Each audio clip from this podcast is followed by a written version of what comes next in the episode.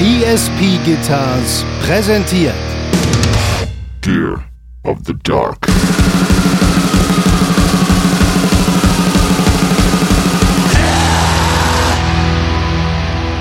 Wenn ich dann wieder nach Hause komme mit Mistgabeln durch die Stadt gejagt, ist mir aber auch egal. Ich komme da eh mit meiner Limo hin. Mit deiner Limonade, meinst du? Ja, so sieht's aus.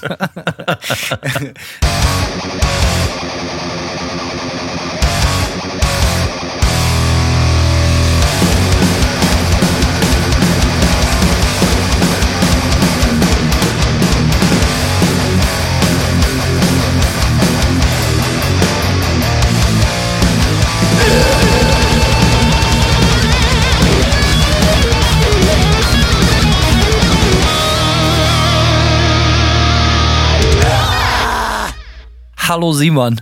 Hallo, Chano. Es ist eine Weile her. Es ist äh, wunderbar, dich wieder zu hören. Ebenso. Es ist viel passiert in der Zwischenzeit. Ähm, Kann man wohl so sagen, ja. muss man so sagen. Ne? Es ist, äh, ist so ein bisschen Premiere heute. Also wir sind ganz aufgeregt. Ähm, für uns ist alles anders als vorher. Also äh, different but same, same but different. Was ist anders, Simon? Ja, wir sitzen nicht mehr gemeinsam in Hannos Kinderzimmer. Da sitzt jetzt nur noch Hanno, ganz allein. Wie früher wieder keine Freunde. wo, aber wo sitzt du? Das ist die viel wichtigere Frage. Äh, ich bin äh, jetzt in Vancouver, Washington. Das ist auf der anderen Seite vom Fluss von Portland, Oregon. Also weiter weg. Weiter weg könnte es nicht sein. Ich ja, bin so weit wie es nur geht von Florida weggezogen äh, ans diagonal andere Ende der USA. Aber nur wegen mir weggezogen oder auch wegen anderen Gründen? Ja, wegen dir und dem Klima, würde ich jetzt einfach mal sagen. dem, dem zwischenmenschlichen Klima natürlich, zwischen uns Natürlich. beiden. Nee, das ist super. Sonst würden wir nämlich auch heute nicht widersprechen. Also, äh, lange Rede, kurzer Sinn. Es ist, äh, Simon ist ganz, ganz weit weg und wir machen unseren Podcast jetzt das erste Mal tatsächlich, ohne dass wir im selben Raum sitzen. Aber irgendwie fühlt es sich trotzdem relativ vertraut an. Ich glaube, es ist einfach deine Stimme in den Kopfhörern, die alles so macht wie eigentlich wie immer. Nur, dass du eben nicht links in der Ecke sitzt und meistens sehe ich dich eh nicht so richtig, weil du durch die Box verdeckt wirst. Ich finde es nicht verkehrt, ehrlich gesagt. Es klingt alles, klingt alles gut bei uns und richtig, ich höre dich ordentlich auf den Kopfhörern und deswegen ist das alles auch relativ vertraut. Also für die Hörer da draußen, ähm, stellt euch einfach vor, wir sitzen ganz normal wie sonst auch einfach nackt bei mir im Kinderzimmer und es hat sich nichts geändert. Aber Simon, wenn wir jetzt gleich einsteigen, so, ne? Also so ein bisschen mir und den Leuten bist du ja schon ein bisschen eine Erklärung schuldig. Also das musst du jetzt schon ein bisschen erklären. Warum bist du weggezogen? Wie, wie, wie kommt es dazu? Warum kehrst du mir und dem wunderschönen Florida den Rücken? Ähm, ja, also ich bin ja vor sechs Jahren in die USA gezogen und ähm, meine Frau hat halt zu der Zeit in Florida gelebt und deswegen, eigentlich bin ich nur deswegen in Florida gelandet. Also ich fand Florida persönlich nie so anziehend. Ähm, auch wenn ich auch wenn ich natürlich vorher, also bevor ich meine Frau kennengelernt habe, nur einmal da war, aber das Klima ist halt wirklich überhaupt gar nichts für mich so. Und äh, was mich an Florida äh, nervt, ist dieser, dadurch, dass ich mit dem Klima nicht klarkomme, bin ich nicht viel draußen so und einfach nicht so, so aktiv, wie ich eigentlich gerne bin. Äh, ich verbringe nämlich tatsächlich relativ gerne und viel Zeit in der Natur und das ist in Florida bei dem Klima für mich einfach nicht drin. Das fuckt mich halt richtig ab. Es ist wie äh, zehn Minuten rausgehen und Akku leer quasi so. Und äh, ja, äh, es war für uns eigentlich immer klar, dass wir da nicht bleiben würden. Ähm, und wir hatten schon mal ein paar Anläufe. Ähm, Anfang 2020 vor Covid hatten wir schon mal versucht, äh, hierher zu ziehen. Und ja, dann kam Covid und hat alles äh, verhagelt. Und jetzt ähm, hat es endlich gepasst. Und der Bonus ist, dass ich hier momentan noch ein, auch ein Bandmitglied habe und ein weiteres tatsächlich nachzieht, auch wenn das jetzt nicht für uns alle wegen der Band ist oder so, aber äh, es ist auf jeden Fall ein praktischer Nebeneffekt, dass ähm, dann auf einmal drei Viertel der Band auf einem Fleck sitzen, was vorher natürlich überhaupt nicht der Fall war, wo äh, wir alle kreuz und quer verstreut durch die USA und den Globus äh, waren. Ich gebe dir natürlich mit dem Klima so ein bisschen recht, so, ne? Weil jetzt gerade, also selbst für mich dünner Hering und ich mache die Hitze ja ganz gerne oder ich komme damit auf jeden Fall besser um als du. Äh, aber jetzt natürlich krass, ne? Mitte August, ähm, draußen irgendwie knackige 36, 37 Grad, 100% Luftfeuchtigkeit, so, da kann man selbst morgens um 7.30 Uhr eigentlich nicht mehr spazieren gehen. Es ist einfach zu asozial. Ja, richtig, genau. Und Ähm, äh, räume ich ein, das sind jetzt aber, jetzt kommt jetzt kommt's natürlich wieder für Florida. Das ist nie, dir natürlich längst nicht so wichtig wie mir. Aber wenn dann erstmal Juni, Juli und August vorbei ist, dann ist natürlich zwischen September und, und April, Mai natürlich wieder total geil. So, und äh, da, das, das ist mir dann der ganze Struggle wert. Also ich finde den Winter in Florida, den in Anführungszeichen Winter tatsächlich auch ganz angenehm. Also für mich ist immer so November bis März ist so für mich die goldene Zeit in Florida gewesen. Und dann äh, konnte ich, muss ich gestehen, den Start auch richtig genießen. Aber mir sind halt einfach irgendwie so sieben, acht Monate brutalstes Wetter sind mir einfach zu viel. Ich komme da nicht klar drauf langfristig. Und äh, ja, ähm, ich bin halt eher, eher so Wald- und Bergetyp so und äh, Komm dich bald besuchen, dann äh, bitte ich um, um die Wald- und Bergetour, Simon. Also da macht ihr schon mal eine Liste, was wir dann alles machen können. Ey, und äh, natürlich, also ich werde Simon auf jeden Fall besuchen. Also dementsprechend würde es natürlich wieder Folgen geben, wo wir auch zusammen in einem Kinderzimmer sitzen und dann Genau. ist es äh, in Washington bei Simon. richtig. So machen wir das. Ähm, dein feigen um Umzug, Wegzug äh, machen wir uns natürlich heute gleich äh, äh, zum Thema. Äh, dann haben wir nämlich drüber nachgedacht, so ja, was, wir müssen ja irgendwie so ein bisschen die Katze aus dem Sack lassen, dass Simon jetzt weg ist, ja, und äh, sich verdünnisiert hat. und ähm, dementsprechend haben wir uns eigentlich mal überlegt, so ja, er hat dann gesagt, ja, okay, er hat das ja eben schon angedeutet, ne? Und drei, einer oder zwei seiner anderen Bandmember sind da auch hingezogen oder ziehen da bald hin und so. Warum ist man oder hat der Standort, wo man sich selber aufhält, inwieweit hat dieser Standort Einfluss auf die eigene Musik? Ähm, wir wollen so ein bisschen mal durch unsere Station gehen und wollen auch natürlich von euch extrem gerne hören, wie ihr glaubt, äh, wie eure Stadt oder eure, euer Geburtsort oder wo auch immer ihr gerade verweilt, Einfluss auf eure Mucke hat, ob es besser oder schlechter geworden ist. So, es interessiert uns sehr. Simon hatte das gestern gesagt, dass ihr das bitte unbedingt in die Comments knallen sollt, weil das un, äh, und äh, eure Meinung ist natürlich ebenfalls gefragt. Und ähm, dementsprechend gehen wir mal so irgendwie so ein bisschen chronologisch durch durch unser Leben und überlegen Ja. uns mal, ähm, naja, nach dem Motto, äh, sag mir deine Stadt und ich äh, sag dir, wie deine Band klingt oder so ähnlich. Ja, ich äh, weiß nicht, ob man das so bestimmen kann. Gerade nee, wahrscheinlich äh, nicht. Gerade für mich als Berliner äh, schwierig. Und äh, ja, für mich ist natürlich einfach. Ich habe die ersten 30 Jahre meines Lebens in Berlin verbracht. Von daher äh, sind natürlich auch meine ganzen ersten musikalischen Gehversuche und dann auch die etwas erfolgreicheren Bands ähm, ja eben durch Berlin so ein bisschen mitgeprägt worden. Ist auch so ein bisschen unfair. Jetzt ist der Elefant natürlich schon im Raum. Äh, äh, du hast es ja eben schon gesagt, du hast mal eben original die ersten 30 Jahre einfach eiskalt in Berlin gewohnt. Ende aus Nikolaus. Keine Experimente. Der Berliner ist ja auch äh, sehr umzugsfaul. Die ganzen Leute ziehen ja nach Berlin, aber der Berliner als solches, und Simon ist ja eine seltene Gattung, er ist ja gebürtiger Berliner, äh, gibt es fürchterlich selten, gibt es aber tatsächlich. Simon ist der lebende Beweis.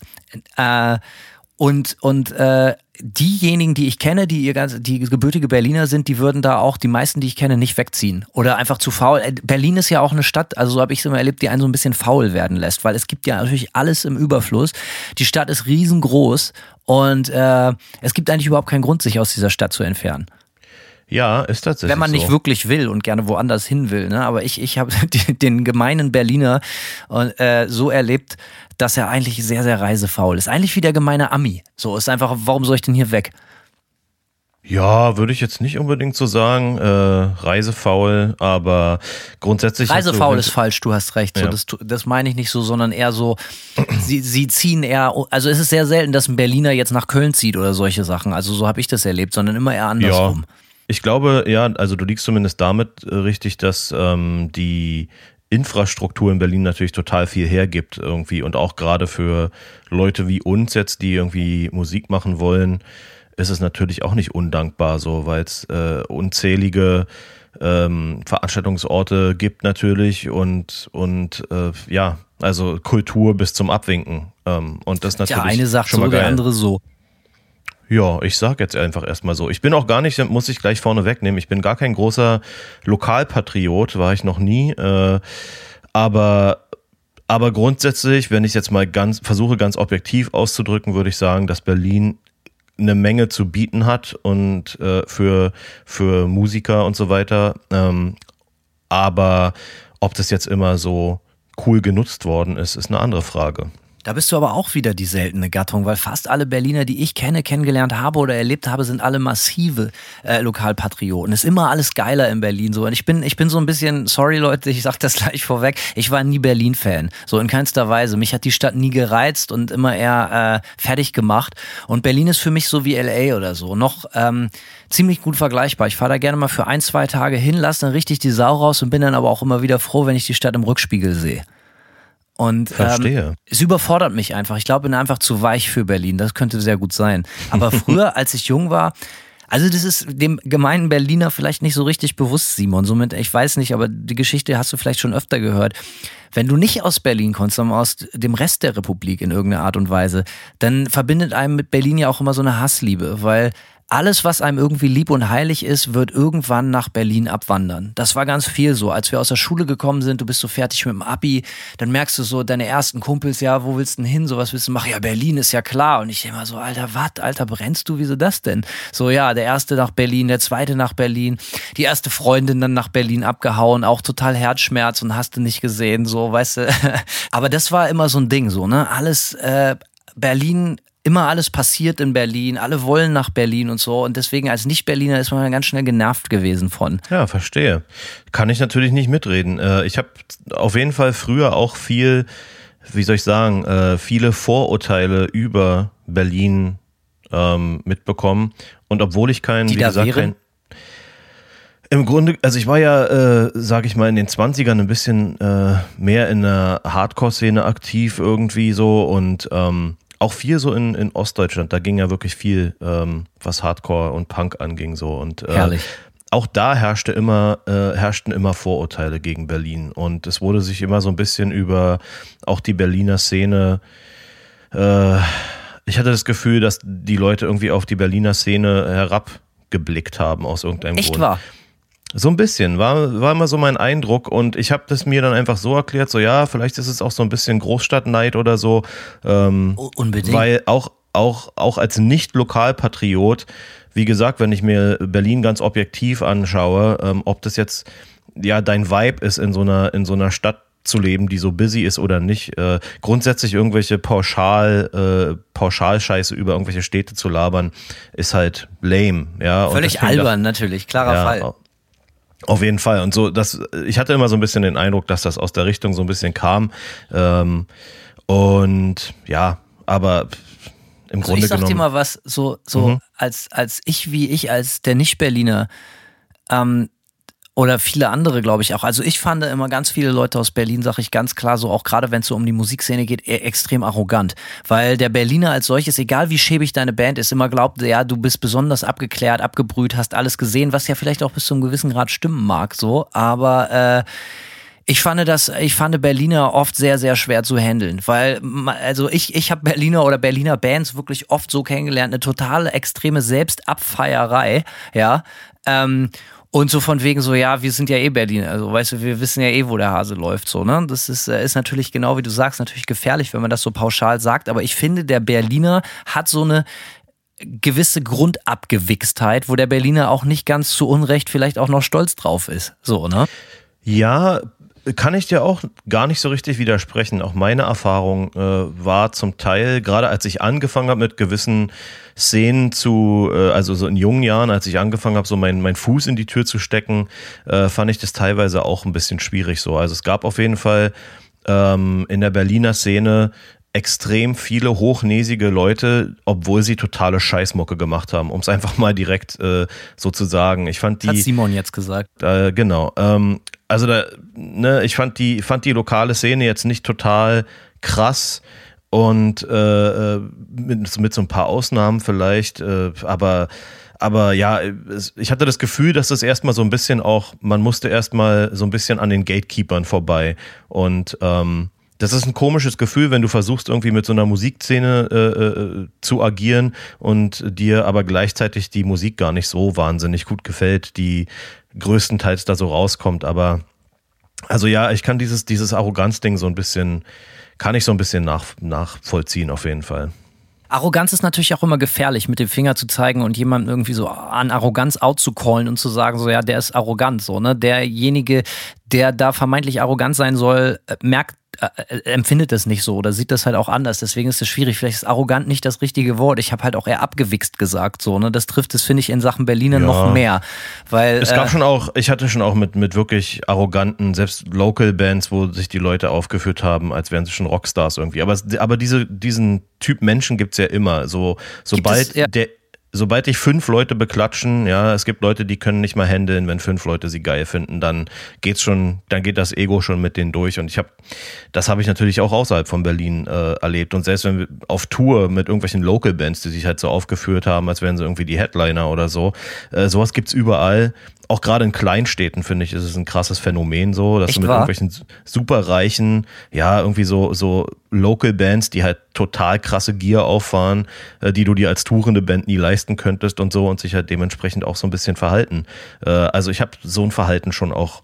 Gleich schon zocken, auch, äh, Alter. Das Ganze geht direkt in Laden, äh, in, in Lagen, ja, wir können ja. doch nicht, einer ist krank geworden. Direkt abbauen, abhauen mit der Scheiße, Alter. Scheiße genau, auf den direkt Weg, so. in, in, eigenen Van schmeißen und ab dafür, Simon ist ja. bekannt dafür, sich, sich sehr gut situierte Supportbands einzuladen, um da halt einfach zu stehlen und abzuhauen. So, das möchte ich, dass das bitte auch so äh, äh ab, in die Annalen von Simons Karriere eingehen wird.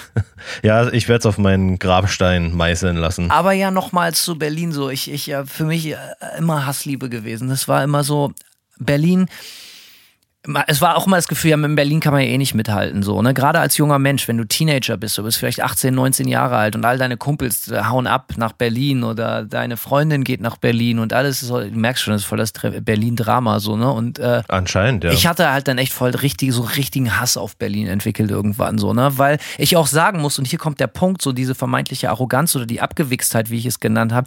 Ich, also es gab auch ganz wenig aus Berlin, was mich wirklich geflasht hat, muss ich wirklich sagen. Und dann die Bands, die dann aber aus Berlin Berlin und gerade so aus dem Punk-Bereich, so, ne, aus Berlin gekommen sind und getourt sind und du bist da hingegangen. Also auch wirklich extrem die Nase ganz, ganz weit oben teilweise so, ne? Und dann so, ja, ach ey, hier Bremer, so, weißt du, so, oder, oder Hamburg oder. Ja, ich, ich habe so nie so richtig meinen Frieden mit der Stadt gemacht, muss ich sagen. Obwohl wir geile Konzerte, gerade jetzt auch mit Manta in Berlin gespielt haben. So, ich bin auch extrem gerne in Berlin mit der Band.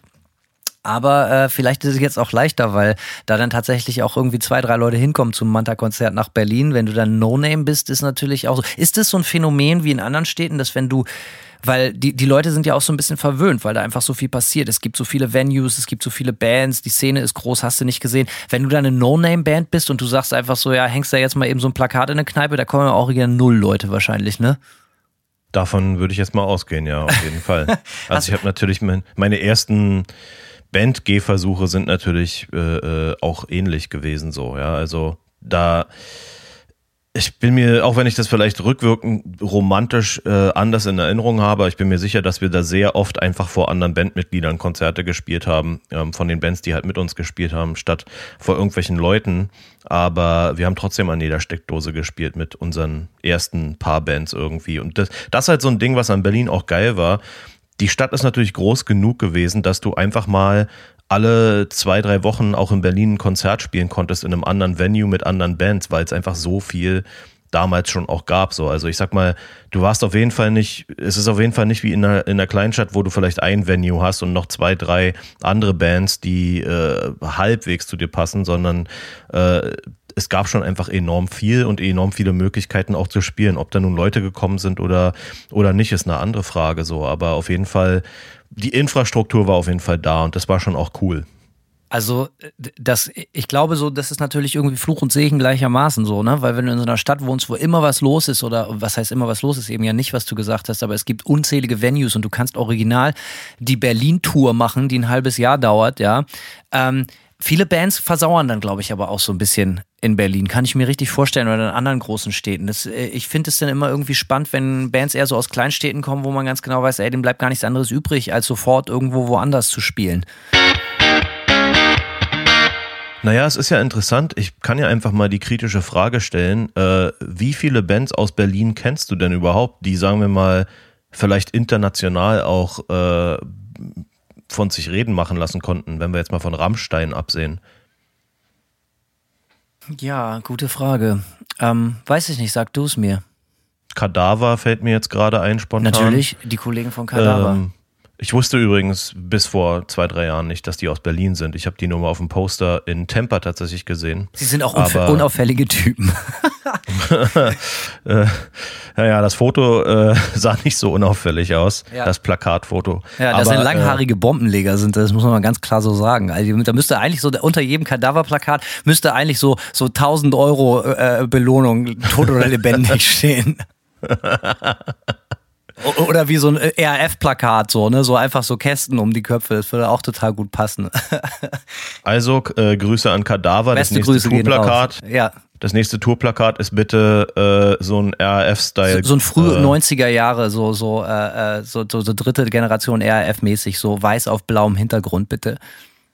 Genau. Also, wisst ihr Bescheid. Wisst ihr Bescheid. Das ist halt eben äh, so ein Ding, ne, was ich auch vorhin schon gesagt habe. Ich fand jetzt nicht immer zwangsläufig die Szene in Berlin super krass und äh, mir fallen entsprechend auch relativ wenig äh, so Exporterfolge auf, äh, ein. Ja, und ich sag mal, in der Zeit, in der wir mit, mit äh, W-Farm irgendwie aktiv waren, da war gerade relativ viel los in der Hardcore-Szene. Da gab es dann noch Final Prayer und Make It Count, die, sag ich mal, als Berliner Bands auch relativ viel ge gespielt und getourt haben, aber ähm, aber ja, so richtig, so richtig viel äh, fällt mir einfach auch nicht ein, was es aus Berlin dann rausgeschafft hat. Und vielleicht ist das der Effekt, den du auch meinst, irgendwie, dass es, dass äh, so eine große Stadt einen vielleicht auch ausbremst, wenn man es wenn man's in Berlin schon nicht packt, sozusagen. Ne? Aber dann muss ich wiederum auch sagen, mit WFAM war das halt so, dass wir äh, in Berlin und auch Deutschland äh, gar nicht unbedingt sofort wahrgenommen sind, sondern dass das alles eher so über MySpace und äh,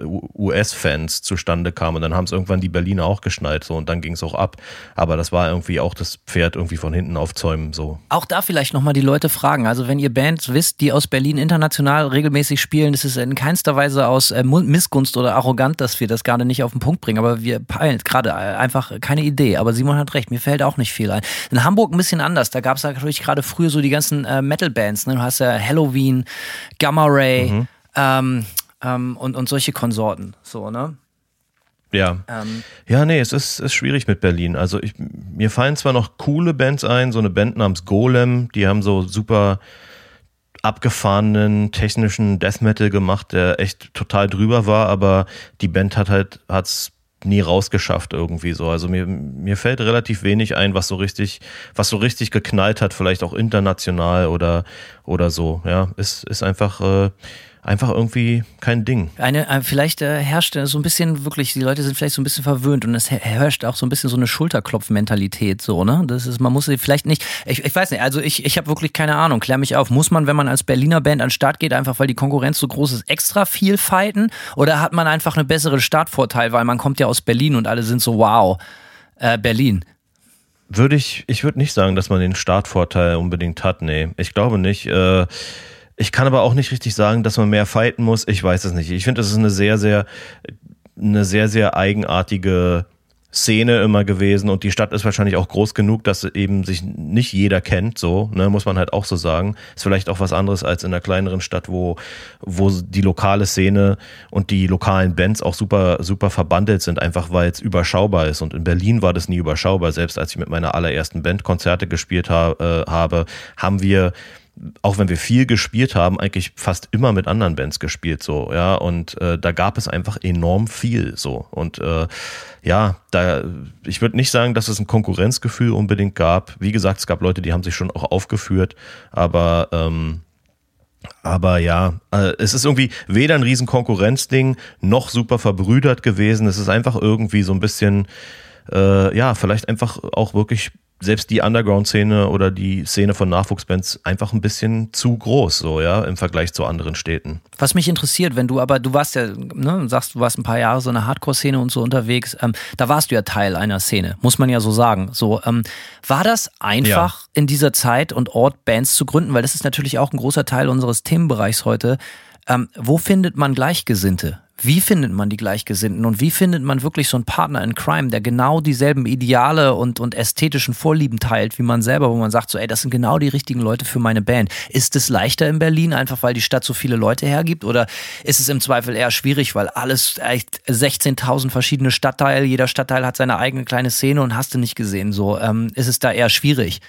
Hm, also ich sag mal so, ich erinnere mich gar nicht mehr so genau, wie wir das bei W-Farm damals gemacht haben, denn am Anfang waren das nur hm, Paul, unser Drummer, der auch äh, in äh, Berliner war quasi und äh, unser Sänger war zugezogen. Der Witz ist, äh, drei von uns waren am Ende zugezogen eigentlich irgendwie. Geht also ja auch gar unser nicht. Gitarrist Daniel und äh, Philipp kam aus Bautzen, ja, der schönen Senfstadt. Oh Mann, ich stehe auf Ähm, den Senf. Ah, der Senf ist der Beste, ja. Und ähm, wir kannten uns aber alle so ein bisschen über äh, äh, aus der Szene, so ein bisschen aber eher so vom Namen. Und ich weiß auch nicht, das, das war, war gar nicht so, gar nicht so einfach unbedingt auch für die Band Leute zu finden. Und wir haben die erste Aufnahme auch nur zu dritt geschmissen. Also ich habe dann einfach zwei Gitarren geschrieben und den Bass dann auch eingespielt und äh, und ähm, dann gab's noch Vocals und Drums so. Und erst als wir diese Aufnahme hatten, konnten wir eigentlich irgendwie ähm, auf Leute zugehen. Und ähm, ja, der Philipp, unser Basser, der hat mich bei einer Show angesprochen. Ich glaube, es war Kalt auf Luna oder so. Der ist auf mich zugekommen. Und wir hatten schon mal kurz über so ein Forum geschrieben. Da gab's damals ein Forum namens partyausfall.de. War so ein war so ein Hardcore-Forum aus, äh, wie gesagt, aus dem Osten der Republik. Also ich würde fast sagen, wir kannten uns eigentlich eher alle über dieses Forum so ein bisschen. Ich war, ich war in meinem Leben noch nie in einem Forum. Ja, doch, das war damals echt so, so ziemlich der Dreh- und Angelpunkt der, äh, der ähm, Hardcore-Szene irgendwie. Partyausfall, Ähm, hört, hört.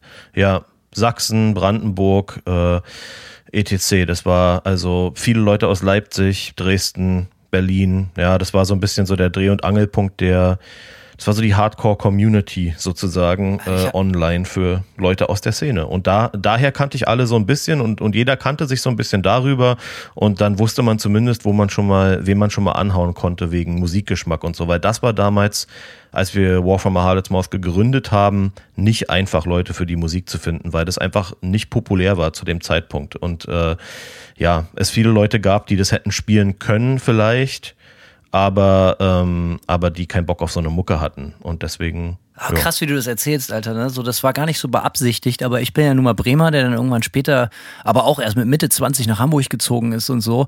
Äh, ich hatte so mit dem Osten überhaupt keine Berührungspunkte. So gar nicht. So absolut überhaupt nicht. So, es gab's in meinem Leben überhaupt nicht. Nicht, weil ich dagegen war oder so, aber es ist halt krass so, ne, wo du dich so aufgehalten hast und äh, ne, bei mir war das halt voll anders. Das sollte sich aber alles ändern, ja. Äh, als ich meinen ersten Freund aus Berlin kennengelernt habe, äh, unseren gemeinsamen Freund Dave, wo hat er gespielt? Er hat, war er bei Make It Count oder Final Prayer oder so? Ich habe tatsächlich mit Dave auch zusammen mal eine Make It Stimmt, Count das hast du Tour. ich erzählt, habe als ja. Gitarrist gespielt und er und er war, glaube ich, äh, noch fester Bassist zu der Zeit, ja. Und äh, äh, unser gemeinsamer Freund, beste Grüße gehen raus, wie immer, Dave, eine lebende Legende in Berlin. Und solche Berliner sind mir wirklich, äh, äh, sind mir die, die allerliebsten so. Ähm, ein wirkliches Original. Und den habe ich kennengelernt. Da hat er mit seiner Deutsch-Punk-Band, ja, da habe ich auch in der Punk-Band gespielt. Und da haben wir, glaube ich, in Eberswalde gespielt. Und er hat da mit seiner Band auch gespielt. Und wir haben uns direkt Ja. mega gut verstanden. Er hat damals in einer Band gespielt, die hießen, glaube ich, Flach und Breit oder irgendwie sowas. Ähm, und so war die Mucke dann auch. Ähm, und ja, wir haben uns tierisch gut verstanden. Und damals war der, glaube ich, so 18 oder 17 und ging auf jeden Fall noch zur Schule. Und ich war so zwei, drei Jahre älter, war schon aus der Schule raus und hing dann wegen meiner damaligen Freundin schon richtig viel in Berlin immer rum und habe eigentlich auch nicht gearbeitet, sondern immer nur in diesen. Ge und das fand ich ja in Berlin immer so geil. In den Kneipen konntest du ja tagsüber einfach so hingehen. Also, also bekleckere ich mich jetzt auch gerade nicht mit Ruhm so. Aber wenn man nicht arbeiten musste, da konntest du dann ja wirklich so in den, in den Eckkneipen damals noch so. Ähm, in Friedrichshain zur Jahrtausendwende, das war halt noch richtig wie früher. Da konntest du halt für 60 Pfennig damals noch dir ein Bier zapftes kriegen und solche Späße so, ne? So, ähm, das war super. Da habe ich sehr viel Zeit in diesen Kneipen verbracht und da habe ich halt auch mir die ein oder andere richtig kranke Nacht mit Dave geliefert und äh, auch mit Dave wieder, wo wir schon gesagt hat, der Bautzner Senf, auch natürlich wieder, äh, habe ich, hat auch natürlich er mir äh, äh, herangetragen. Das ist natürlich nur Bautzner Senf und da sind die Berliner immer ganz weit vorne dabei, äh, so wenig andere Meinungen wie möglich zu akzeptieren. Und das war, da war ich mit Dave im Supermarkt und wir wollten irgendwas kochen, was weiß ich, ähm, wollte ich irgendeinen Senf kaufen. Ich sag, ey, brennst du, Hanno, was ist mit dir los? Kaufen natürlich Bautzner Senf, das ist der beste Senf. und deswegen äh, auch nochmal Grüße an Dave. ja, der gute alte Bautzner Senf, der gute alte Dave, ja. Beides geht Hand in Hand. Das geht, geht, kann man eigentlich Richtig. gar nicht irgendwie unabhängig voneinander kriegen. So. Ähm, was mich interessiert, wie du hast, wie hast du denn deine ersten Bandmember rekrutiert? Wie ich meinte, lass uns da mal ein bisschen den Bogen spannen. Du bist jung, du willst in einer Band spielen und stehst natürlich vor dem riesigen Problem. Egal, ob du jung bist oder alt, aber du gründest eine Band, vielleicht zum allerersten Mal. Wo kriegst du die Leute her? Also bei mir war es damals tatsächlich, dass ich in der Oberschule äh, jemanden, einen Typen, ich habe den schon mal erwähnt, namens Merlin kennengelernt ah, ja, habe. Der Klassiker, Merlin. Mit dem habe ich mich irgendwie angefreundet in der Schule und dann haben wir angefangen rumzuhängen und haben irgendwie so Metal gehört und ähm, er hat damals in einer Band gespielt in Berlin-Spandau, äh, den, wie gesagt, legendären Blazing Angels und äh, ähm, so, bin ich, so bin ich eigentlich mit Musikern in Berührung gekommen und ich habe halt zufällig in der gleichen Zeit irgendwie auch angefangen, ähm, Gitarre zu spielen irgendwie und habe in der Schule Schlagzeug AG und so ein Shit gemacht. Also ich habe, ich hatte das Interesse kam so ein bisschen von alleine, aber durch durch Merlin habe ich dann einfach äh, Musiker kennengelernt und das hat sich erstmal alles in Spandau abgespielt so und äh, ähm, ja, da spannt sich wahrscheinlich der Bogen auch schon wieder zurück. So äh, selbst im Randbezirk Spandau gab es halt einfach in unserem Alter ja irgendwie äh, diverse Leute, die Mucke gemacht haben so und ähm, ja, so bin ich so hat sich meine erste Band. Also meine erste Band ist irgendwie zur Hälfte, hat zur Hälfte aus Blazing Angels bestanden und zur anderen äh, Hälfte aus dir. Ja. Und zur anderen Hälfte aus mir, genau, ja. Nee, es ist, äh, es ist wirklich echt so richtig fast klischeehaft aus der Oberschule mit einem Oberschulkumpel angefangen Musik zu machen irgendwie, weil der, weil der schon Musik gemacht hat in dem Alter. Das war bei mir, als ich, wie alt warst du da? Boah, da müsste ich jetzt überlegen. Ähm, also als ich Merlin kennengelernt habe, wahrscheinlich 16, 15, 16 so und zusammen Musik gemacht oder angefangen Musik zu machen, würde ich sagen, haben wir so mit 17 rum. Ja, ich denke, das ergibt Sinn. Also das war eine der größten Herausforderungen in meinem Leben, die ich niemals so richtig, also später natürlich schon so, aber ich habe über unglaublich viele Jahre einfach keine Leute zum Musik machen gefunden. Das habe ich, äh, erzähle ich oft so, ne? Aber ich finde das wahnsinnig mhm. schwer. Meine erste Band war mit, mit, mit meinem besten Freund Buzzy. Grüße gehen raus, auch ein, ein Klassiker, ein alter Bekannter schon in dieser Sendung. Eines, weißt du, was wir machen? Diese ganzen Namen wie Dave und Merlin und Buzzy und so, die laden wir irgendwann mal alle irgendwie via Skype dazu ein, ja?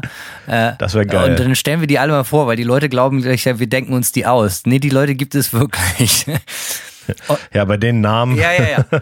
Und dann, äh, nichtsdestotrotz, ja, also auf jeden Fall, mit dem habe ich dann irgendwie meine erste Band gehabt, so 94, da war ich zwölf. Und dann äh, kam noch ein anderer Kumpel dazu, dann, dann waren wir zu dritt und dann hat sich das dann aber nach ein paar Jahren so überworfen. Und dann habe ich nie wieder eine Band gehabt, bis ich Anfang 20 war.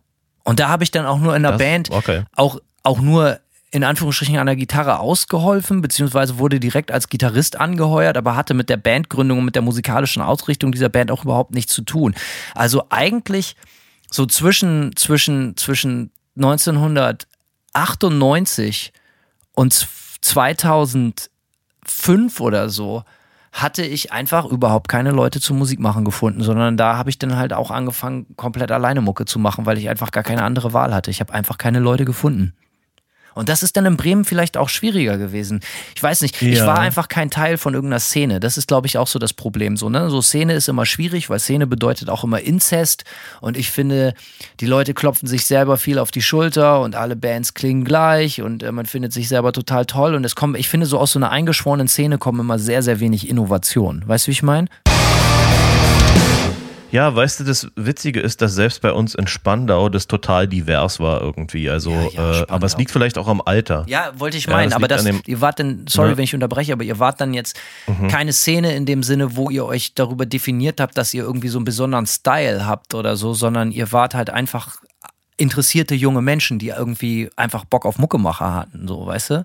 Ja, und angenehm, angenehm grün hinter den Ohren, so. Also es gab da schon eine ganze Menge. Es gab von super schlechtem Black Metal bis super schlechtem Grunge gab es eigentlich alles in Spandau. Das klingt so. also fantastisch. Das war, schon, das war auch alles äh, auf seine äh, Art und Weise fantastisch. Ich muss auch sagen, dass ich so rückblickend äh, das alles relativ, relativ wohlwollend betrachte, auch wenn das eine Zeit lang vielleicht dann nicht so war. Aber ähm, ja, rückblickend muss ich sagen, eigentlich eine coole Art und Weise gewesen, so die Jugend zu verbringen, irgendwie mit diesen ganzen Knallköppen, die irgendwie alle Mucke machen wollten. Könnte deutlich schlimmer sein, so, ne? Aber in Bremen erinnere ich mich, dass Bremen ist ja eine kleine Stadt, also was heißt, ne, für andere natürlich eine sehr große Stadt, aber es hat so, äh, wenn du Bremerhaven mal abziehst, so eine halbe Million Leute.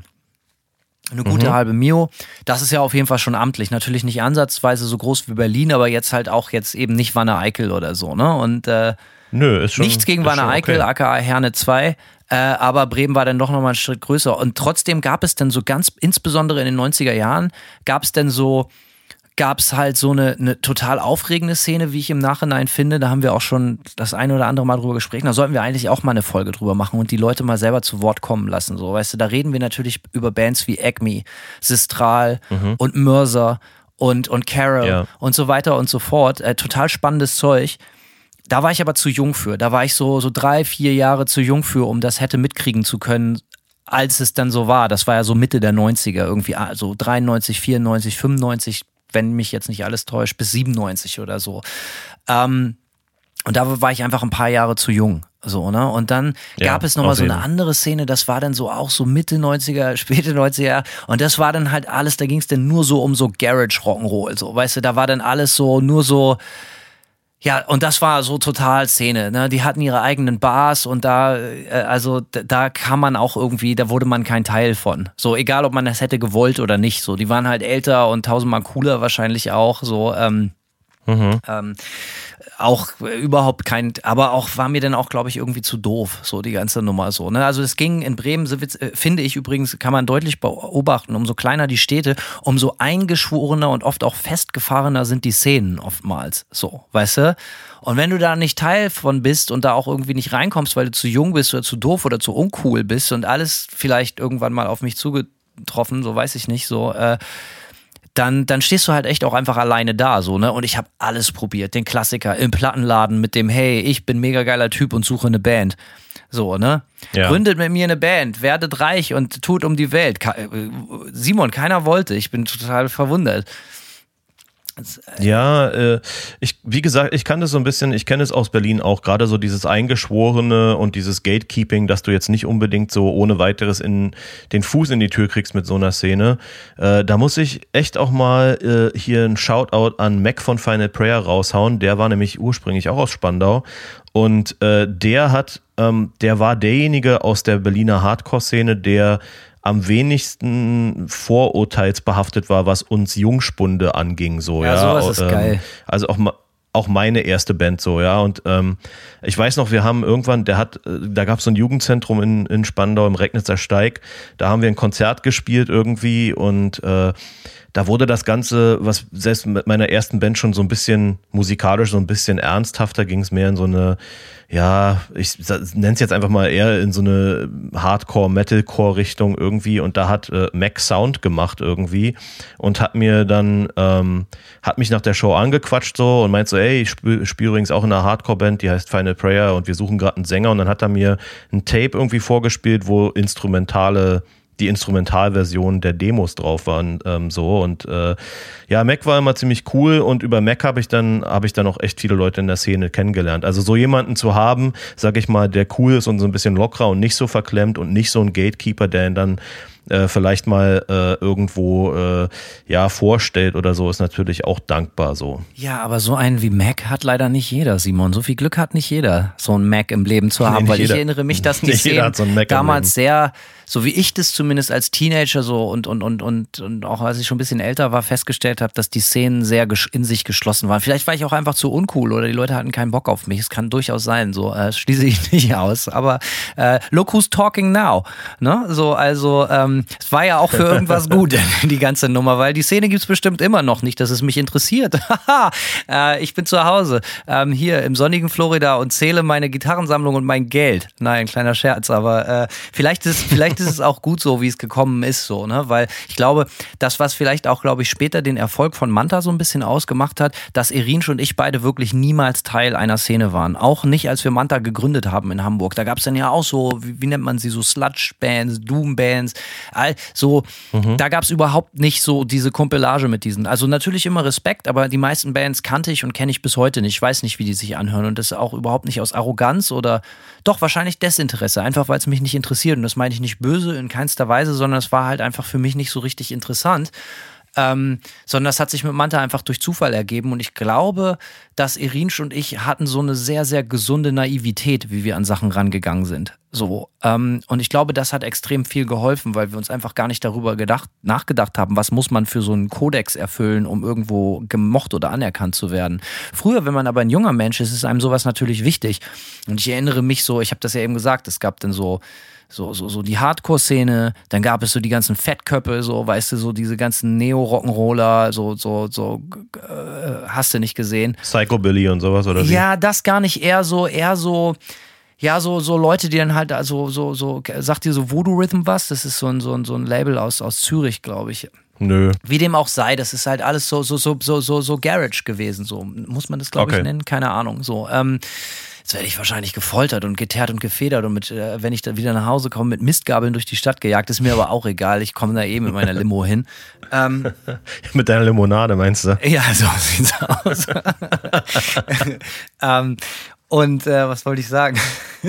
Der Limo, ja, ganz guter Einwurf, Simon. Ähm, ja, und dann gab es natürlich die Deutschpunker. So, das ist ein schlimmes Wort, so, aber ich stand natürlich auch immer, das war immer so in meiner Jugend immer so die härteste Währung, so Punkrock. So, jetzt aber auch nicht so ein cooler Skandinavien-Punk oder so geiler West Coast Black Flag Punk. So, ne, ich stand so richtig so auf Deutschpunk, so Krawall, äh, so Prolomucke, so, ne? War immer ja. voll mein Ding, als ich Teenager war.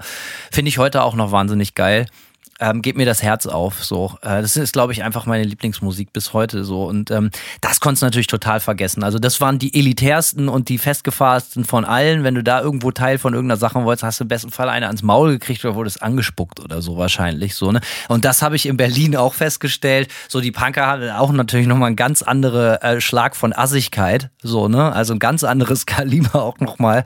Ähm, und ja, da hattest du dann halt auch wenig Sonne, äh, so, ne? Und äh, dann bleibt dir halt nichts anderes übrig. Also vielleicht auch, weil du selber, ne, wenn man selber nicht so ein Klischee ist, weißt du, wenn du irgendwie, ich glaube, es ist leichter in eine Szene reinzukommen und ein Teil einer Szene zu sein, wenn du die ganzen Spiele halt einfach total unkritisch mitspielst. Du hast die richtigen Klamotten an, du lachst über die richtigen Witze, du hast die richtige politische Einstellung, äh, feierst dieselben Slogans und Sprüche, ähm, hast die richtige Frisur, die richtigen Instrumente, die richtigen Aufnäher auf der Jacke. Du weißt, was ich meine, Simon, so, ne? Und äh, bei Punkern ist das natürlich immer voll krass gewesen. Das werden, glaube ich, jeder, der mir was anderes behauptet, das muss mir erst noch bewiesen werden. So. Aber gerade so im, im, im richtigen Punk-Bereich fand ich das voll krass so, ne? Wenn du da ankommst und eigentlich eher aussiehst wie so, ja, ich will jetzt nicht sagen normalo, aber du hast halt eben kein Iro und kein Hund dabei ja, und bist halt nicht so ein wandelndes äh, äh, äh Klischee, so, ne, dann hast du halt, hast halt erstmal schwierig, gerade als junger Mensch. So, und mir war das immer schon zu doof, weil ich renne auch nicht mit dem Iro rum, Alter. Willst du mich verarschen? Was, wie sieht denn das aus? Naja. Auch, da, auch da die Punker mit den Iros werden dich mit den Mistgabeln durch Bremen treiben. Ich habe mich Mal. dafür lieber entschieden, mit so ganz langen, glatten, blonden Haaren rumzulaufen. So, ne? Das ist ja. ich, nicht weniger drastisch, würde ich behaupten. Kam aber nicht so gut an. Wurde viel als Hippie beschimpft. Vielleicht auch nicht ganz so unrecht. Gekifft habe ich ja auch sehr gern.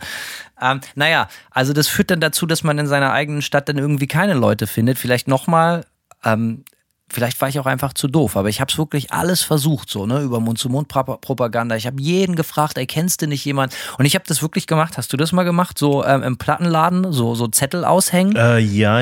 Äh, such, ich habe das oft gemacht. Also es gab in, es gab in Berlin, mir fällt leider der Name nicht mehr ein, es gab in Berlin damals eine Website, äh, wo Berliner Bands, so Nachwuchsbands vorgestellt worden sind. Und da hattest du dann auch so ein, so ein Profil, ja. Das war eigentlich so ein bisschen seiner Zeit fast voraus.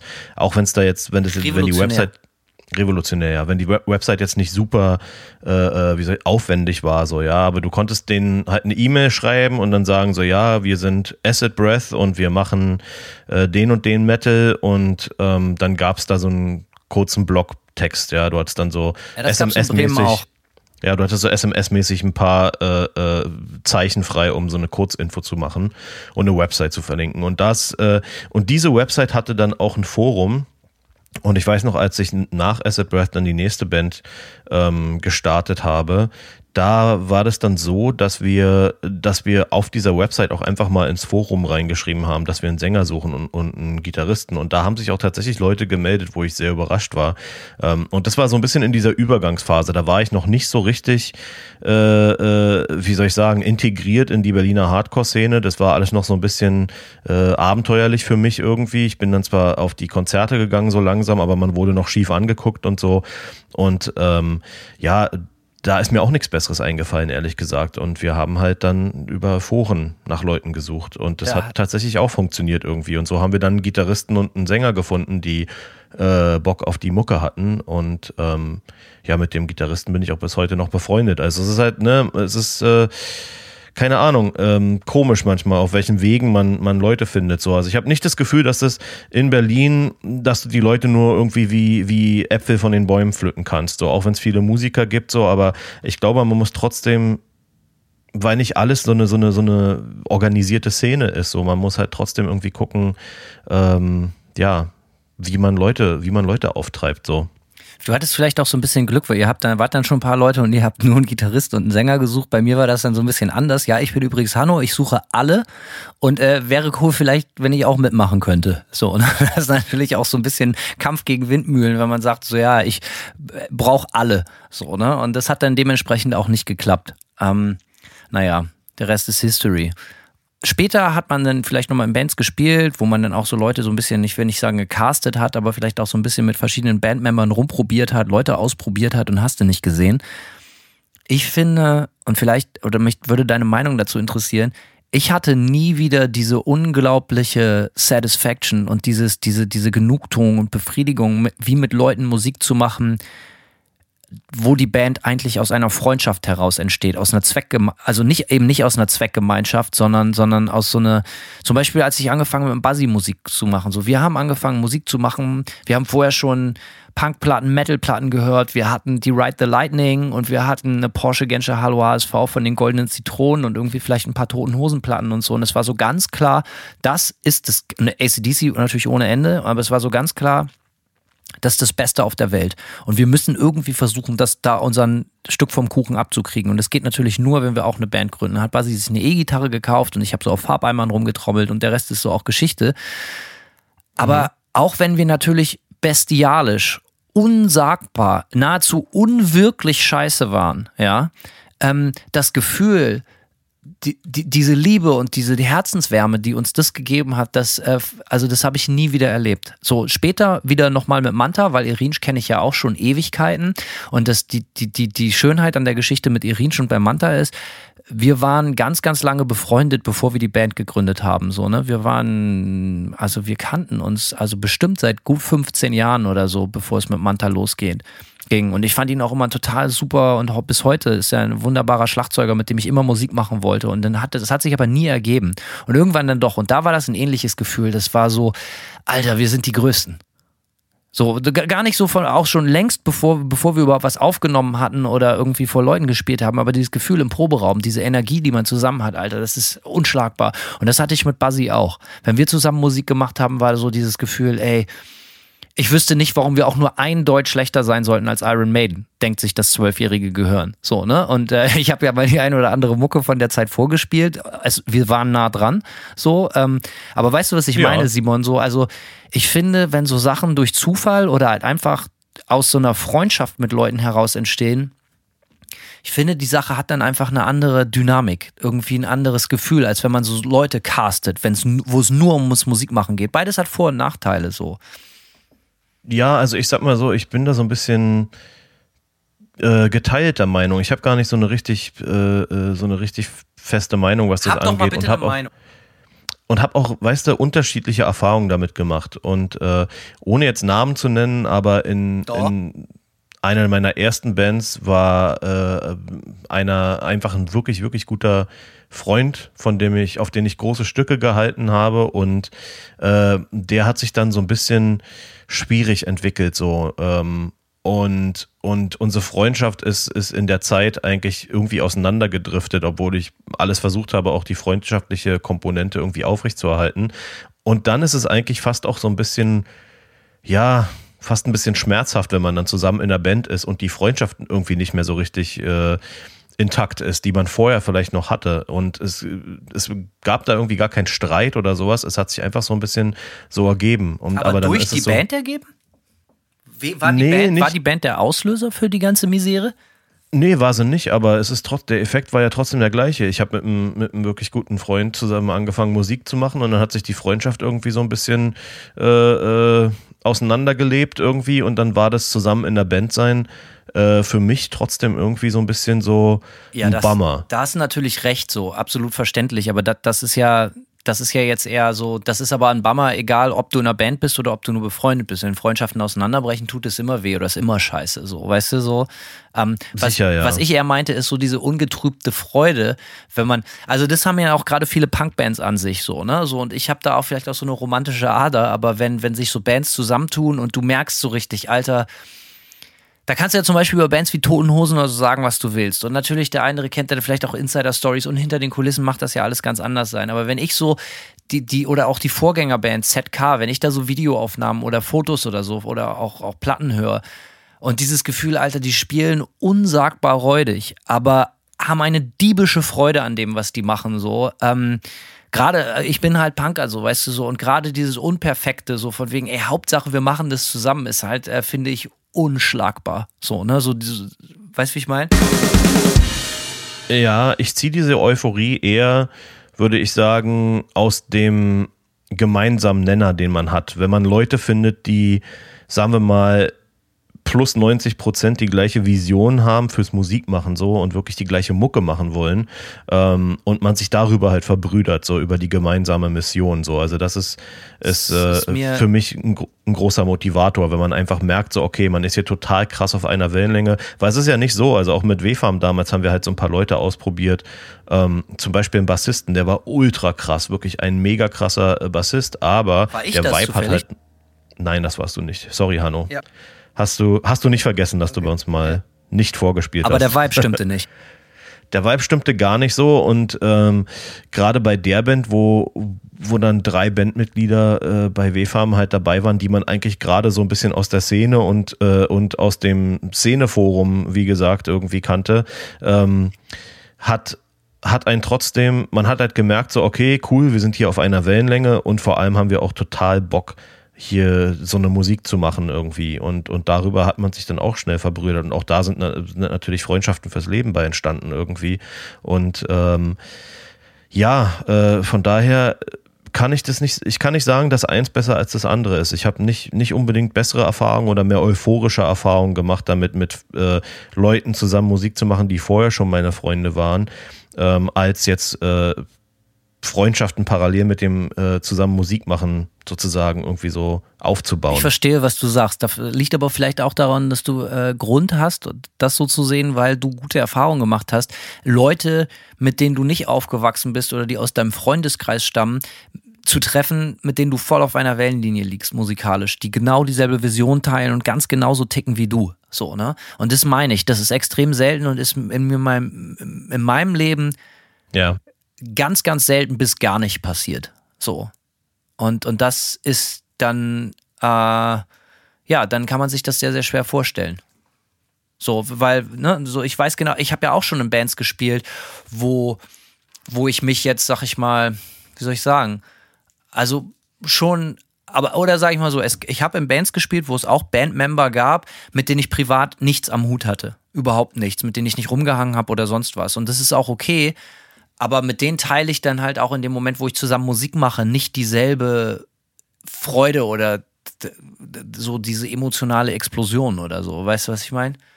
Ja, im Idealfall ähm, ist es natürlich so, dass das so entsteht. Also ich, ich will auch nicht unbedingt mit Leuten in einer Band zusammenspielen, auf die ich privat keinen Bock habe dann oder wo sich das nicht entwickelt. Ich glaube, wenn sich da kein, wenn sich da nicht so mindestens so eine Freundschaft entwickelt, weil man dann zusammen Musik macht. Ähm, das meine ich, wenn, ja ja, wenn da, wenn sich das überhaupt nicht entwickelt, so dann macht es auch keinen Spaß. So, da bin ich ganz bei dir. So, ich brauche das, äh, ich brauche das auch, äh, diese freundschaftliche Komponente dann in der Band, weil auch, äh, man denkt ja dann auch weiter, ich will auch mit Leuten touren, äh, auf die ich Bock habe, so. Ja, also so richtig. Ich muss, muss, und das ist auch was, was ich gelernt habe über die Jahre, ähm, je mehr, je mehr man irgendwie auch auf einer Wellenlänge ist, dann freundschaftlich, desto besser funktionieren auch Touren und, und ähm, ja, das äh, sonst, sonst macht es macht das auf jeden Fall wenig Spaß. Aber ähm, wir uns jetzt äh, da festfahren, was mich mal interessiert, so, ähm, weil das ja eine Gemeinsamkeit für uns beide ist, ähm, nachdem du dann hier in die USA gezogen bist, ähm, wie waren denn deine Erwartungen irgendwie, was hier das Musikmachen vielleicht angeht? Hast du, hattest du neben, vor, dann neben Manta vielleicht auch hier noch was zu starten oder, oder ähm, was waren deine Erwartungen? Die waren hoch, sag ich ganz ehrlich, ähm, weil Gainesville ist natürlich auch so eine, ja so fast so ein wandelndes Klischee, wenn du die Stadt von außen betrachtest. Und nochmal, ich wohne hier sehr gerne und die Stadt ist auch mega cool, weil sie extrem viel zu bieten hat. Offiziell 1996 zur lebenswertesten Stadt in den ganzen Vereinigten Staaten gewählt. Also Leute, kommt hierher. Ach, krass. Ja, tatsächlich. Ähm, äh, wie dem auch sei, natürlich war die, die Erwartungshaltung hoch, weil bevor ich hierher gezogen bin, war ich ja auch schon mal ein, zwei, drei Mal hier zum Festival. Mhm. Es gibt immer so ein, so ein, so im, im Herbst zu Halloween so ein Punk-Festival, The Fest heißt das. Da habe ich dann ja auch später meine Frau kennengelernt und, und, äh, ja. und so weiter und so fort. Und das ist natürlich dann wenn du auf solche Mucke stehst, die Mucke ist eigentlich nie so richtig mein Ding gewesen. Da ist viel so Skatepunk, Poppunk, Ska-Punk und so richtig, richtiger Schmutz auch teilweise am Start. So, äh, aber wenn, wenn das, das Feeling ist halt geil und die ganze Stadt sind 3000 Leute von überall aus der Welt und kommen halt nur, um auf diesem Festival zu sein und äh, es ist extrem cool. So und der Vibe ist geil, man trifft extrem viele Leute und, und es ist eine geile Zeit und da ist man natürlich natürlich dann so ja denkt, das ist dann immer so. Aber das ist natürlich nicht so. Das ist so von wegen so, du fährst irgendwie in einen geilen Urlaubsort und triffst da tausend andere Leute als Kinder. Wenn du da aber wohnst, peilst du dann auch irgendwann, wenn die ganzen Urlaubsgäste wieder abgereist sind, ist es auch eine ganz normale Stadt. Und äh, wie dem auch sei, Gainesville hatte immer so einen Ruf, total das Punk-Mecker zu sein. Und das war auch so. Ne? So Against Me kommen hierher, Hot Water Music kommen hierher. Äh, no Idea Records. No Idea sitzen immer noch hier. Bo Diddley kommt hierher, Tom Petty kommt hierher. Und das alles in der Stadt mit 100.000 Leuten. Also hier gibt es auch immer noch ohne Ende viele Bands. Mhm. Genau, der erste Schock war nämlich dann, als ich dann hier letztendlich hergezogen bin, wohl wissend, dass es hier unzählige Bands gibt, dass diese Bands alle wahnsinnig, ähm, wie soll man sagen, ambitionslos sind sondern äh, das ehrt sie oder ist auch so ein bisschen schade, das kann man sehen, wie man will, aber keine dieser Bands hatte jemals das Gefühl so, ey, wir wollen jetzt so richtig viel reißen oder es hier rausschaffen oder sonst was. Bezeichnet für Gainesville ist, dass viele dieser Bands, was du auch schon über Berlin gesagt haben, die spielen halt einfach äh, einmal im Monat in Gainesville und kaum woanders. Ich weiß, Touren in den USA ist extrem schwierig, extrem aufwendig und sehr, sehr teuer. Und äh, die Sachen sind, das Land ist auch einfach so unfassbar viel größer.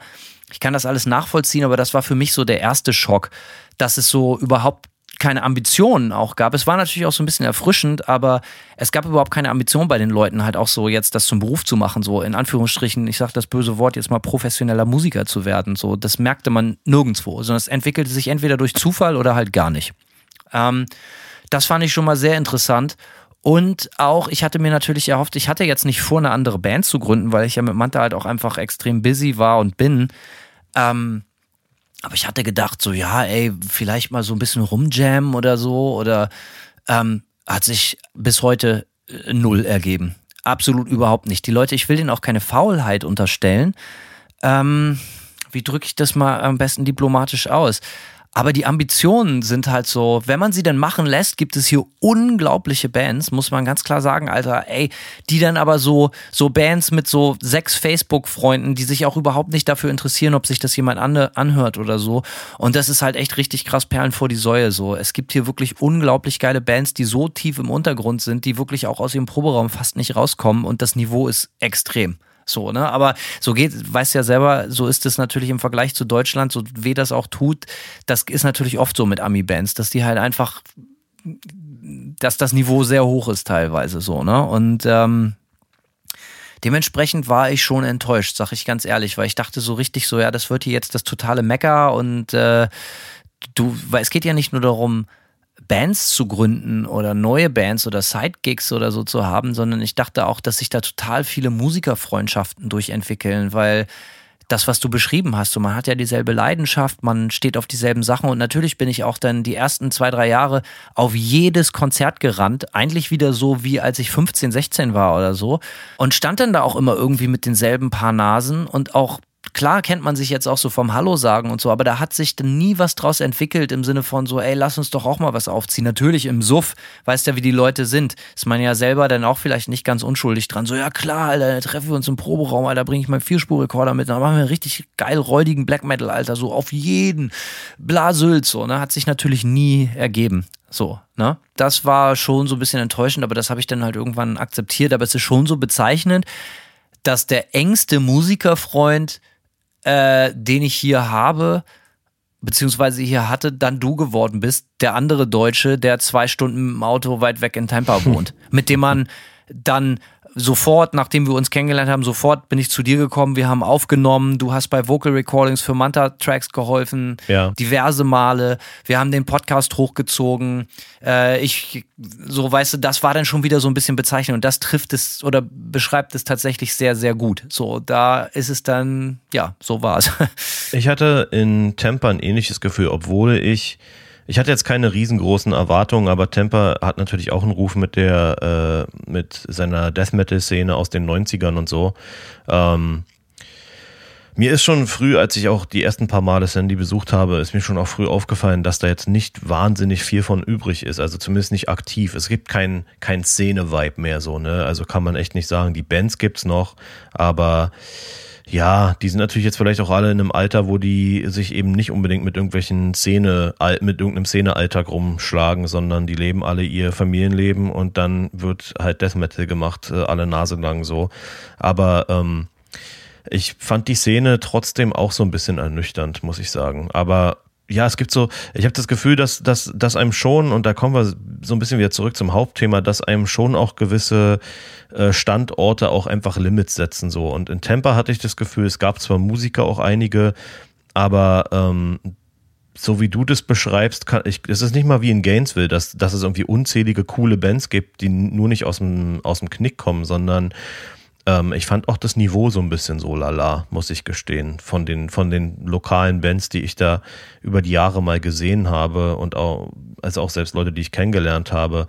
Ähm, das ist alles so ein bisschen so, ja, okay gewesen halt, ne? Aber, aber so richtig krasse Mucke, ehrlich gesagt, irgendwie so ein, so ein Underground-Ding, wo man meinen würde, so, okay, das ist, das muss jetzt hier hier muss eigentlich nur noch der Knoten platzen so. Und dann dann wird es richtig was so. So eine Bands habe ich äh, in der in meiner Zeit in Tampa zum Beispiel gar nicht ähm, mitgeschnitten. gar nicht irgendwie also solche Bands sind mir nicht über den Weg gelaufen so. Und äh, ja also ich weiß nicht, äh, vielleicht fand ich es trotzdem auch ein bisschen ernüchternd. Äh, ich hatte, also selbst obwohl ich keine hohen Erwartungen hatte, trotzdem irgendwie.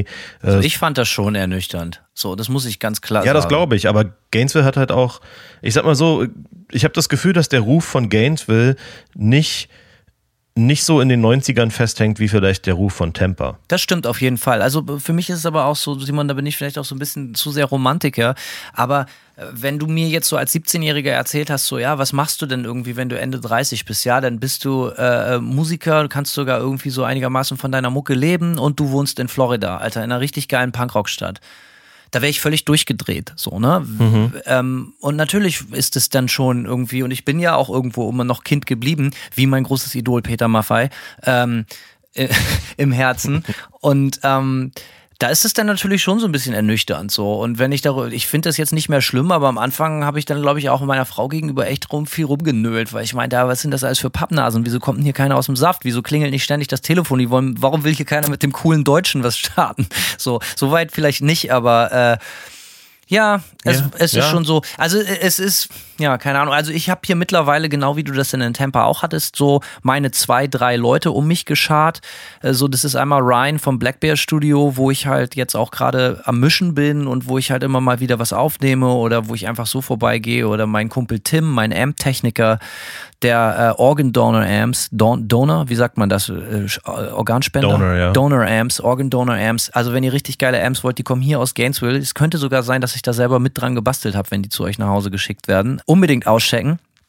Und äh, wie gesagt, so das ist dann halt so ein kleiner Kreis. Und dann natürlich meine Kumpels von Thunderclap. Thunderclap ist hier eine Band, ähm, auch aus der Stadt, die fantastisch sind, unbedingt mal auschecken. Es gibt hier eine andere Band, die ich jetzt gerade kennengelernt habe, die tatsächlich auch übermorgen eine Show spielen. Die nennen sich Super Twin. Ähm, auch ziemlich geil. Gerade eine neue Platte rausgekommen, kann man sich äh, bei Bandcamp oder so reinziehen. Ähm, und aber ansonsten habe ich mir das, glaube ich, so ein bisschen abgeschminkt, dass ich jetzt hier noch so mal, dass ich hier noch mal so mein mein, mein berufsjugendliches äh, Musikszene, Punkrock, Revival, Comeback, mit alle liegen sich in den Armen, weil alles so wunderschön ist und es ist der letzte Tag der Highschool und alle drehen völlig frei. Ähm, das wird, glaube ich, nicht mehr passieren, sondern die beiden Grumpy Deutschen sitzen zusammen. Jetzt auch nicht mehr, weil der ja auch weggezogen ist, äh, der Simon. Der andere Grumpy Deutsche, ja. Richtig. Ähm, aber im, im Herzen und im Kopf sind wir natürlich mit unserer Grumpiness weiter verbunden. Aber das ist ja, so, so, so, so ist es mir in Gainesville ergangen. Aber ich bin trotzdem froh, hier zu sein. Um, Nochmal jetzt bin ich auch gleich fertig, um das zu relativieren. Man weiß natürlich nicht, was sich, was geil an Gainesville ist, dass es hier sehr viele Bands gibt, auch wo die Leute schon ein bisschen älter sind. Also es sind nicht alles so irgendwie so total coole Kids, sondern es sind auch jetzt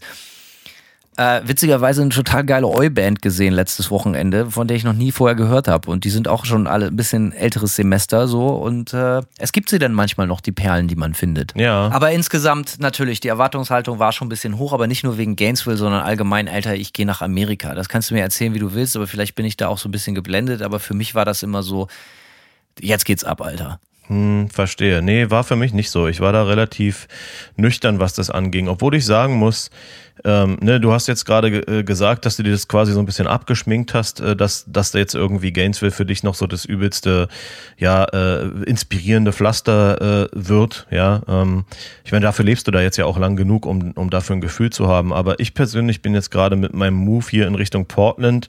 Ich habe noch mal so ein bisschen, ja, noch mal so ein bisschen Dampf jetzt gerade. Ja, ähm, einfach vielleicht auch darum, äh, äh, da ich gerade mit einem Label äh, eine Pre-Order gelauncht habe für eine Band hier aus Portland, irgendwie, das hat sich halt einfach nur mit dem Move zufällig irgendwie äh, ähm, überschnitten.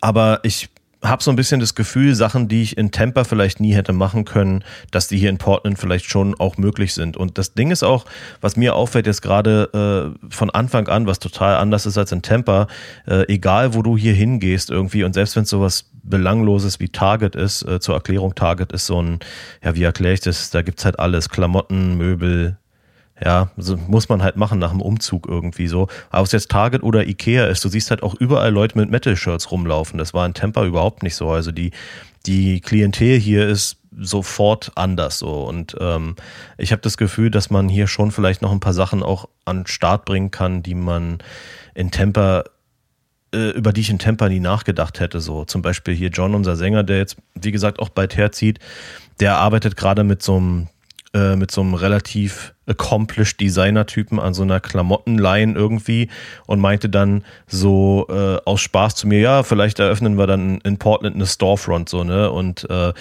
das ist halt so, äh, auch wenn ich darüber gar nicht ernsthaft nachdenke, aber in meinem Hinterkopf war schon so der Gedanke so, äh, ja, vielleicht, so, ja, warum nicht irgendwie äh, so ein Label-Plattenladending und eine Storefront für seine Klamotten. Äh, auf die Idee wäre ich in Tampa nie gekommen, so, oder hätte das gesagt, ey, ich ziehe nach Tampa und ich mache einen Laden auf, hätte ich ihn halt ausgelacht, so, aber hier in Portland, wo die ganzen hippen Metal-Leute rumhängen, die hippen Metal-Leute da mit, mit, dem, mit, dem, mit dem Geld in der Tasche, das muss man nochmal ganz klar sagen, das erklärt den Leuten doch nochmal. Also Portland ist natürlich auch so ein bisschen so ein It-Place to be in den Vereinigten Staaten. Ja, das ist auf jeden Fall so. Also hier gibt es natürlich, äh, hier gibt es auf jeden Fall viele Leute, die Metal hören. Es gibt eine, eine große Metal-Szene und ähm, in Portland zu leben ist auch nicht billig so. Also äh, von daher klar, ich das ist so ein bisschen, ich glaube, die Möglichkeiten hier sind schon auf jeden Fall auch andere so. Und das ist auf jeden Fall kein schlechtes Pflaster für, für eine Band, das ist kein schlechtes Pflaster für ein, ein kleines Label irgendwie. Und ich habe jetzt gerade so ein bisschen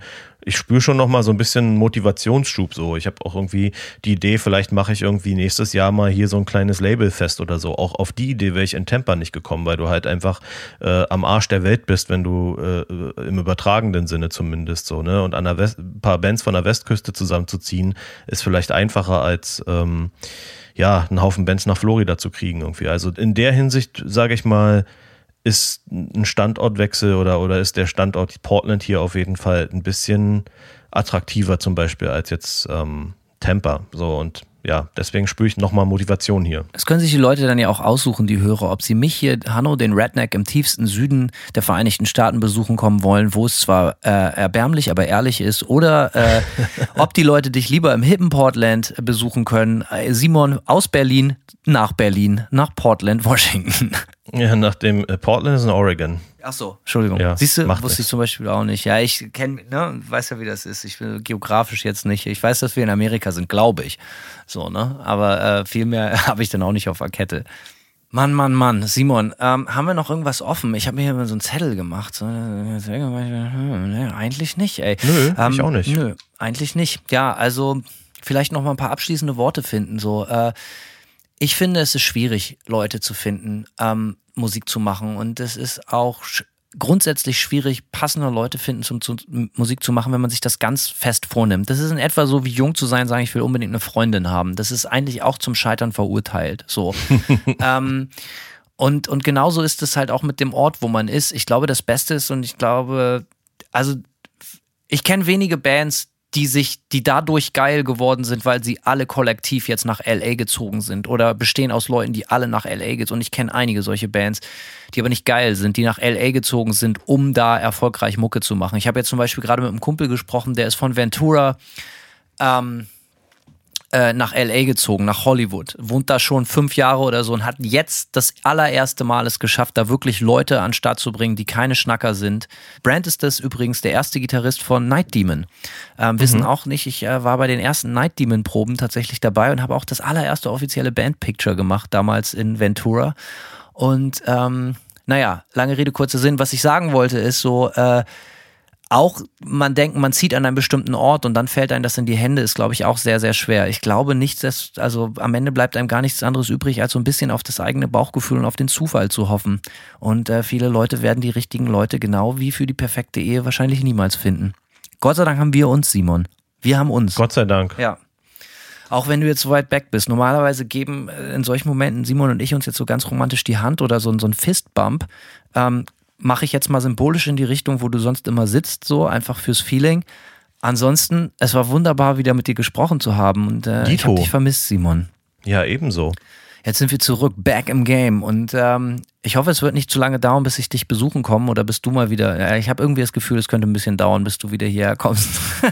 Ja, ich glaube, du wirst mich zuerst besuchen müssen. Ich bin jetzt erstmal, ich muss mich hier erstmal einleben und habe jetzt natürlich keinen Riesendrang, sofort zurück nach Florida zu kommen, aber ähm, Es sei dir gegönnt. Ihr könnt uns natürlich noch weiterhin gerne auch Geld und, und, und auch weiterhin Bier und solche Sachen schicken. Das müsst ihr noch in Zukunft an zwei Adressen schicken. genau, schickt alles, schickt alles doppelt, ist, ist so viel äh, praktischer. Äh, ganz genau, jegliches Geschenk.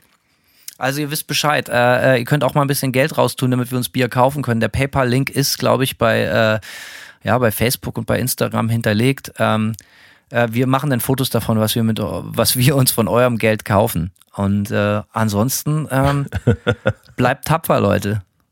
Genau, bleibt tapfer, haltet durch und äh, viel Glück bei der Suche nach äh, Bandmitgliedern. Und nochmal der Hinweis, äh, mich interessiert es tatsächlich sehr, ähm, wie eure Erfahrungen in euren ähm, jeweiligen Hometowns oder da, wo ihr hingezogen seid, ob ihr schon mal irgendwo hingezogen seid in der Hoffnung, äh, äh, besser Musik machen zu können und Leute zu finden und wie das so für euch gelaufen ist. Ja, vielleicht findet ihr euch auch äh, gegenseitig in dem Kommentarfeld der Social Media äh, Plattform Gear of the Dark. Das und dann äh, kommen Simon und ich zu euren Konzerten und wir liegen alle weinend mit Tränen in den Augen in den Armen, weil die Welt einfach nicht mehr äh, klarkommt, weil alles so schön ist. Und so soll's sein. Simon, bis zum nächsten Mal. Peace. Hau rein, Hanno. Ciao, ciao. Ciao.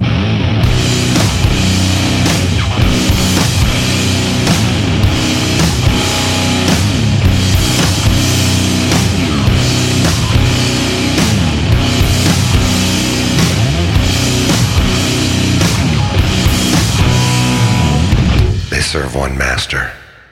That is destruction.